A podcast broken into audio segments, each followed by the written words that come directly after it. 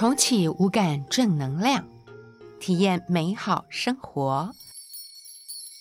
欢迎来到 Emily 美学院。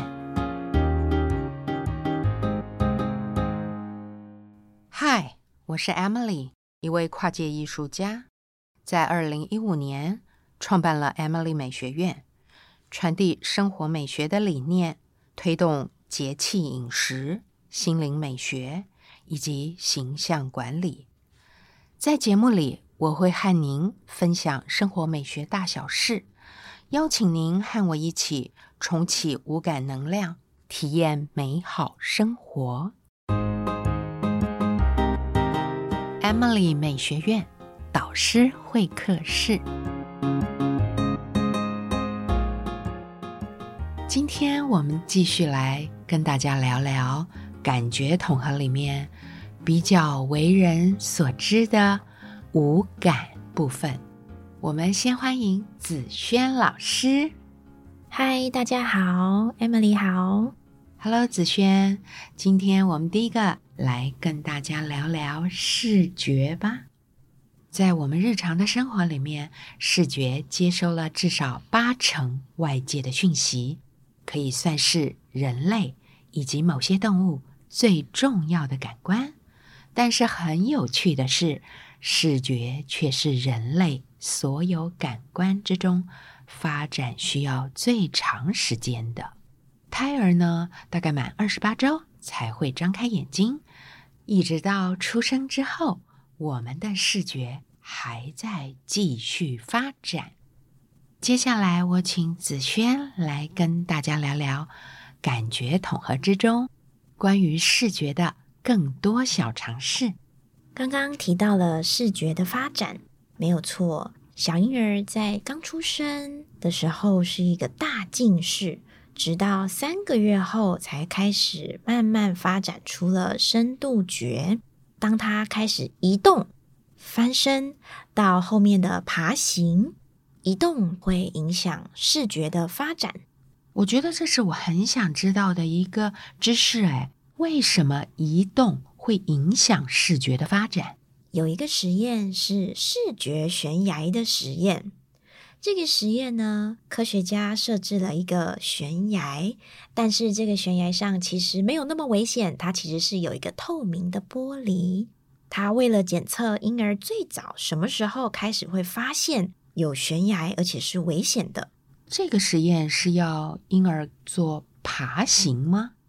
他们找来两组的婴儿，一组是刚学会爬行的婴儿，另外一组是已经是爬行老手、爬行一个月的婴儿。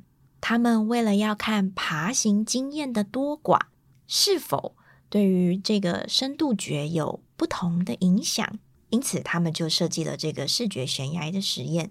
所以，在这个视力上面的发展，不是只有看不看得清楚，甚至包括我们对于一个距离或者一件物品的深度判断，也都非常重要。是的，没有错。有时候我们会看到孩子容易碰撞东西，或是误判门槛的高度导致跌倒，这都和他的深度觉发展有关。但许多时候，我们不明白这个原因，常常会责怪孩子不专心，没有用心在走路。所以，视觉是会对孩子的专注力发展造成呃限制的，是这样说吗？是的，像刚刚提到爬行经验非常的重要，我们有遇过跳过爬行，他直接用屁股走路的孩子，他的视觉专注力在后面的发展就因此受到限制。他的视野相对的比较受限，而且也常常碰撞到东西，所以爬行跟我们的视野也有很大的关系。呃，假设爬行不足，就会比较多的直视现象，而对于周边的状况会有注意不到的这个状况产生。是的，我们人有中央视野跟周边视野。如果爬行比较少的孩子，他的周边视野会比较窄一点点。当他在过马路的时候，有车辆闯入他的周边视野时，他的反应会比较慢，导致他出现不注意危险的状况。这也是为什么我们这么注重爬行经验的原因，因为它对深度觉的发展与视觉的发展占有非常重要的一个影响。刚刚我们第一个是聊到了视觉里面的深度觉以及视野的部分。我想要提醒，呃，正在怀孕的准妈妈们，还有家里有小 baby 的母亲，嗯，想提醒你们，千万不要忘了，爬行是对于婴儿视觉发展非常重要的一个部分，绝对不能落了。接下来，子轩还要跟我们分享关于视觉的什么重要关键呢？我们讲完深度觉之后，我们可以来讲眼球追视的能力。我们会运用眼球来追视掉落的物品，或是滚动的球。像小婴儿的时候，我们会玩滚珠台。你可以观察到婴儿的眼珠会去追视滚珠台的球，或是看爸妈吹出来的泡泡。这个追视能力会与孩子之后进入小学的阅读能力。也会有相关哦。那我想请教子轩，关于追视的能力增强，我们有没有什么呃适合做的小活动啊，或者运动可以推荐给我们的听众朋友们？其实，从躺在婴儿床上的宝宝就可以开始练习追视能力喽。我们可以选择黑白的书放在孩子的眼前，左右的横移，让他来用眼睛来追视这一本书。到了幼儿时期，我们则可以开始跟他玩丢接球的活动，让孩子在透过丢接球的时候练习眼球追视能力。进入小学之后的孩子，我们可以让他学习桌球、羽球等球类运动。来促进眼球追视的能力。哎，我发现好像呃，子轩刚刚提到的这些球类都不是很大型的球，而都是尺寸比较小的球，比如说桌球啦、羽毛球。是不是越小的球对于孩子的追视能力的促进发展会更有效？当然，如果我们用比较小的球来练习追视能力，这个效果会比大的球来得更好。那但是我们也需要注意，当孩子没有办法一开始就接到这么小的球的时候，我们还是可以选用比较大的皮球来帮孩子练习追视能力，甚至先用滚地球，让球的速度比较慢，也是一个很好降低困难度的一个活动哦。哎，这样听起来好像也是从年龄比较低，球就要用的比较大；年龄越大，球就相对会变小，这样渐进式的来帮助孩子，对吧？是的，没有错。嗯，我想再请教子轩，假使家里面有这些幼儿啊、小朋友，这些家长是不是？也不能忽略了视力检查的重要性。是的，没错，这是在我们练习深度觉以及追视能力之前，家长们就应该要注意到的一个非常重要的事情。因为我们之前有遇过孩子在练习丢接球的时候总是接不到，甚至连滚地球都无法接住，这让我们觉得很奇怪。后来建议妈妈带他去检查视力之后，发现原来他有弱视的问题。听从医生建议戴眼镜矫正之后，不仅做事利落许多，球也接得到了，也更能够专注学习。哦，关于弱视这个问题，我们家的小朋友当时在呃幼儿园的时候，也曾经去做了视力的检查。那个时候医生就判定他有弱视，后来是透过呃遮掩。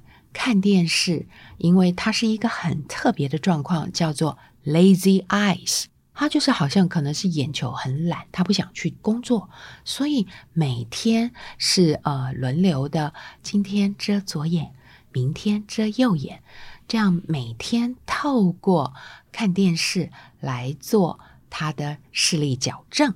但是其他的三 C 用品，我们是绝对不会让他碰的。在这个矫正过程里面，其实我们也有某些方面的纠结，因为根据研究显示，三 C 的刺激，呃，过度了并不好，但是必须权衡。那个时候，他的眼睛的弱视的状况是必须接受刺激才会矫正的过来。所以提醒爸爸妈妈们，带孩子先做。视力检查是非常重要的。接下来，我们再请子轩为我们聊聊，呃，三 C 的刺激对于视觉会有什么样的影响？三 C 的刺激是强烈且单一的声光刺激，这样子被动的、快速的获得声光刺激，会让孩子不想主动的在书本中慢慢吸收知识、慢慢阅读。因此，建议避免大家使用三 C 育儿，将使用时间限制在一天三十分钟到一小时左右。对呀，呃，像我们家的小朋友，目前视力矫正成功之后，他只能在周末才可以玩他的 iPad，而且一天只有三十分钟。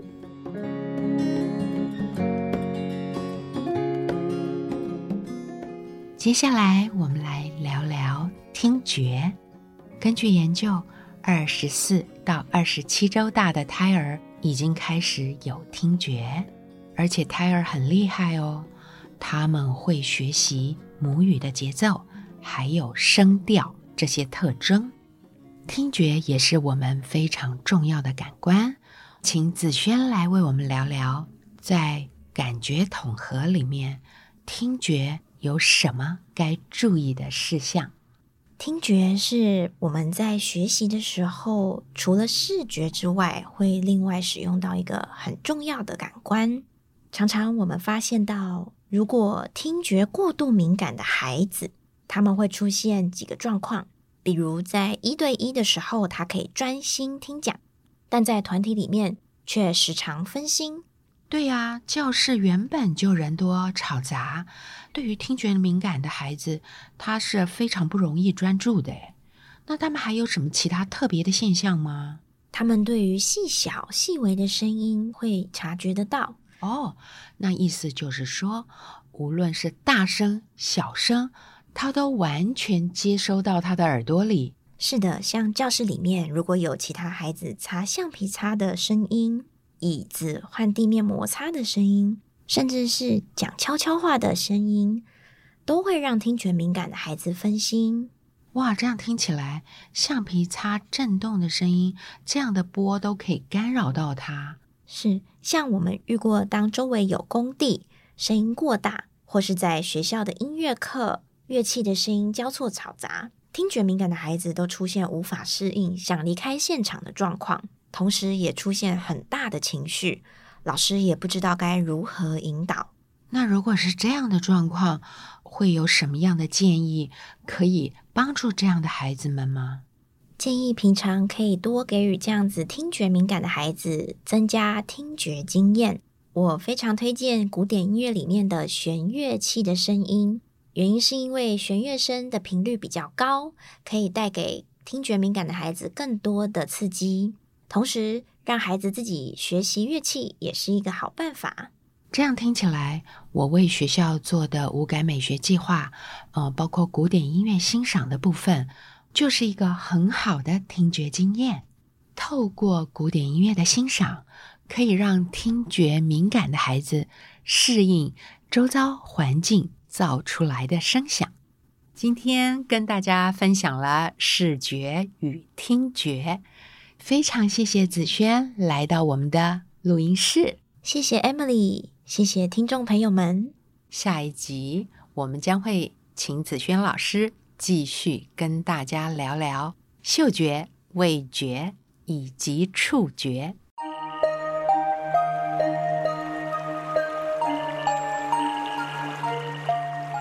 今天来跟大家聊聊冬至。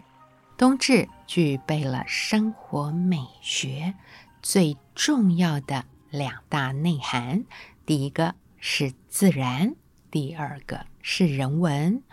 冬至呢，既是二十四节气中一个重要的节气，也是中华民族民间的传统祭祖节日。很巧的是，今天二零二三年十二月二十二号，就是今年冬至的开始。在我们古代的民间，甚至有“冬至大如年”的说法，意思就是冬至是跟过年一样的重要。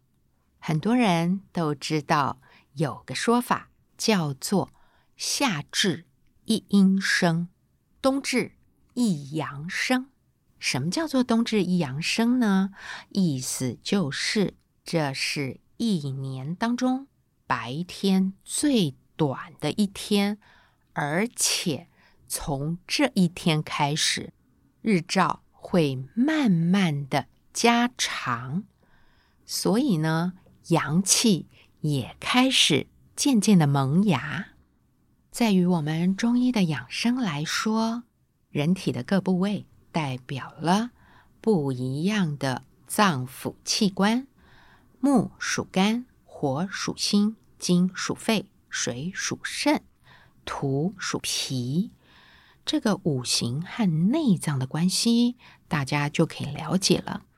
之前我们跟大家提过，在秋季的这几个节气当中，我们最要保养的是肺部。但是这几年因为新冠疫情的出现，几乎很多人的肺部都受到了损伤。肺脏如果没有保养好，到了冬天，肾脏也就会出现一些小状况。在中医来说，我们不会头痛医头，脚痛医脚，我们会利用脏腑器官之间相互影响的生理功能，还有病理因素，也就是生还有克的这个道理来做保养。所以我会建议大家，在冬至这个节气，咱们还是可以把肺经还有肾经好好的按摩、疏通、保养一次。我也会建议大家在冬季记得要深呼吸，吸气的时候把气完整的吸到肺部，让肺部扩充，让空气饱满我们的肺部。深呼吸也是一个很好养肺的方式。再来，我们讲到冬至的吃，大家都知道，冬至要吃汤圆，吃了汤圆，也就是如同过年一样，增加了一岁。有些人喜欢吃咸汤圆，也有人喜欢吃芝麻汤圆、花生汤圆这样的甜汤圆。但是要提醒大家，因为糯米制成的汤圆是肠胃比较不容易消化的食物，所以我们浅尝即可。尤其老人家还有小朋友，一定要慢慢的咀嚼，千万不要囫囵吞，伤了自己的肠胃。我们常常说，啊，到了冬天。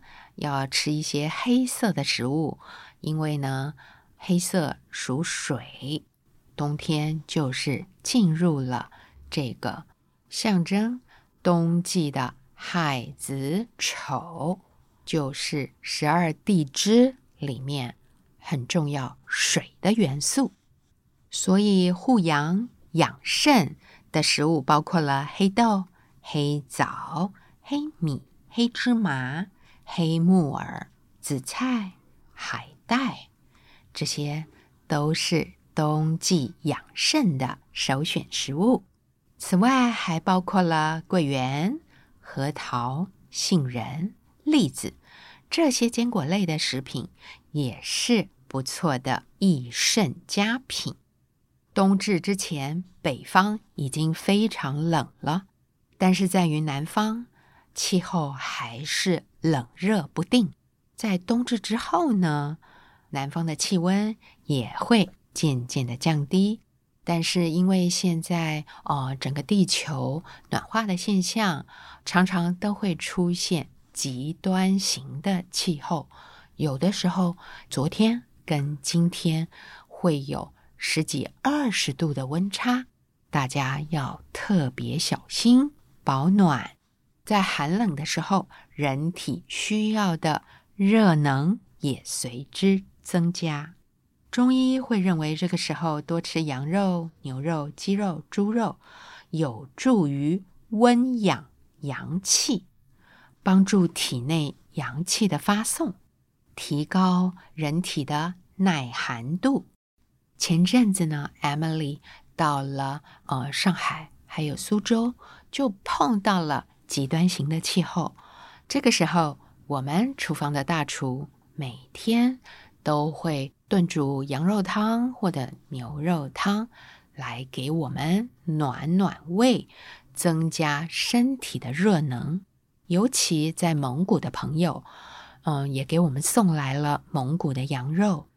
在湿冷的太湖边上，吃到一碗热腾腾的羊肉，整个身心。都暖了起来，能量也随之增加。嗯，果然老祖宗说的冬天里面吃羊肉是真的有效。在冬至之后，最重要的还是要记得不要熬夜或者晚睡。睡眠是我们人体养精蓄锐最重要的一种方式。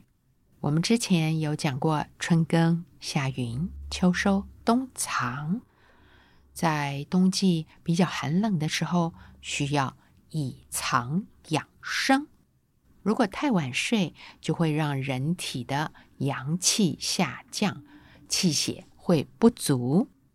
十二月二十四号就是耶诞夜了，节庆的氛围越来越浓厚。今天教大家一个。法国妈妈传授给我的零淀粉苹果派。食材的备料，第一个就是苹果派的主角苹果，第二个是草莓，第三个是蓝莓，接着是薄荷叶、蜂蜜以及肉桂粉。接下来我们来说说做法，这个苹果派。很重要的就是手工，虽然它没有很高深的技巧，但是它需要慢工出细活。第一个料理步骤就是洗，把苹果、草莓、蓝莓以及薄荷叶洗净备用。第二个料理步骤。是非常重要的，需要把苹果去皮，去皮之后对切，然后把苹果心挖掉，把平的这一面呢放在菜板上面，切成大约一公厘多一点的这个厚度。做这个苹果派，苹果需要的量还蛮大的。嗯，通常要小苹果可能会要至少用到五六个以上，那大一点的苹果大约需要三到四个。接下来就是要找到一个圆形的烤盘，看我们这个苹果派要做到几寸大，六寸、八寸或十寸、十二寸都行，越大需要的苹果量越高。这时候，我们就可以看依照家里的人口数，或者是我们要邀请的朋友数量来决定这个苹果派的大小。接着下来就是要把切好的苹果片平均的摆放在这个烤盘里。我们先把底铺满，那可以顺着这个圆形的弧度，一片一片的。把苹果摆放起来，铺满之后，接着下来我们就铺第二层。第二层可以跟底部第一层来交错的摆放。第二层铺满之后，再顺着原本最底层第一层的这个位置，再来摆放第三层。依照这个顺序，如果我们要摆到第四层，就是跟着第二层的位置来做摆放。因为苹果很薄，那切成片状之后，它经过烤的过程，果胶会释放出来，会比原本新鲜苹果片摆放的厚度还要薄上大约二分之一。所以，这个苹果派甚至呃放到第五层、第六层都是没有问题的。但是至少要放到三到四层，这个苹果派才会好看、好吃。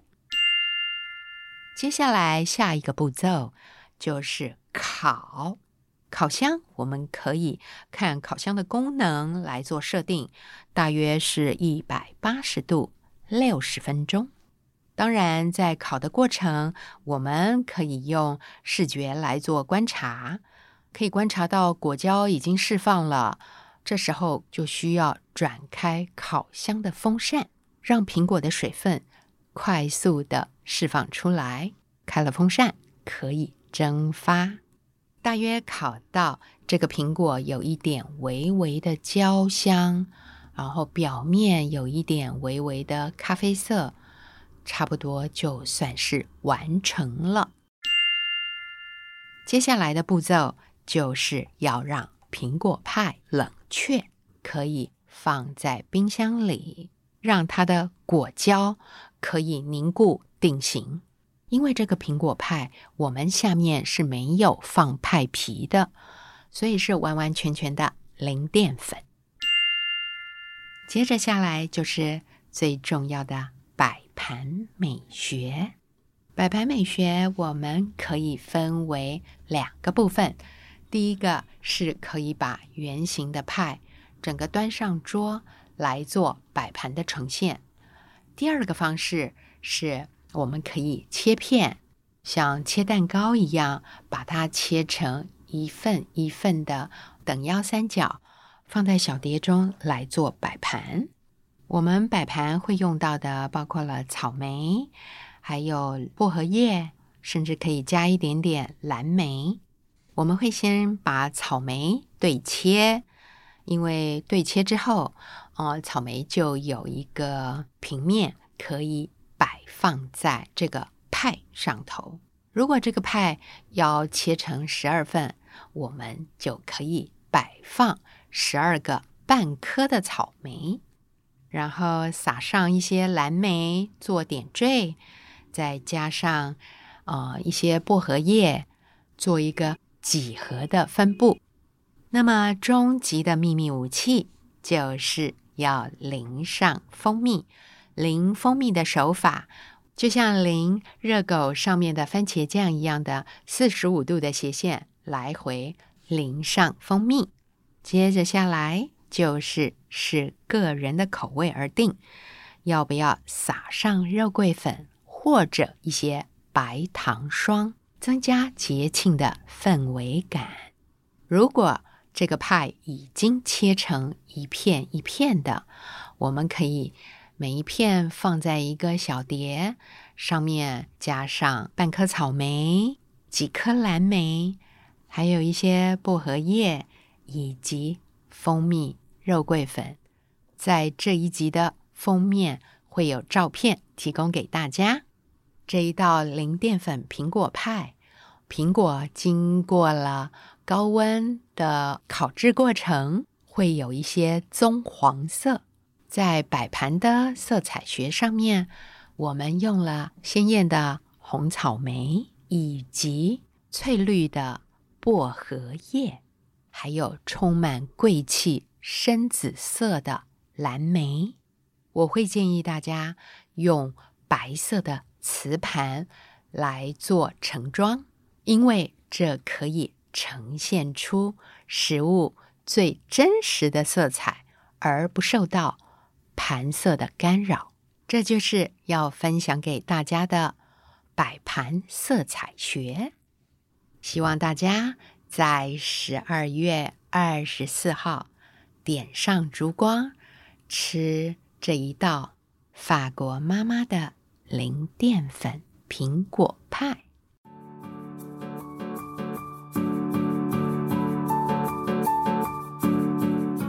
以上是今天的分享，节目就到这儿喽。我是 Emily，今天要送给大家的正能量小语：世界上的灾难从来没有少过，为什么不多爱彼此一点呢？生活安康的我们，能够做些什么友善地球与众生呢？送给大家三多。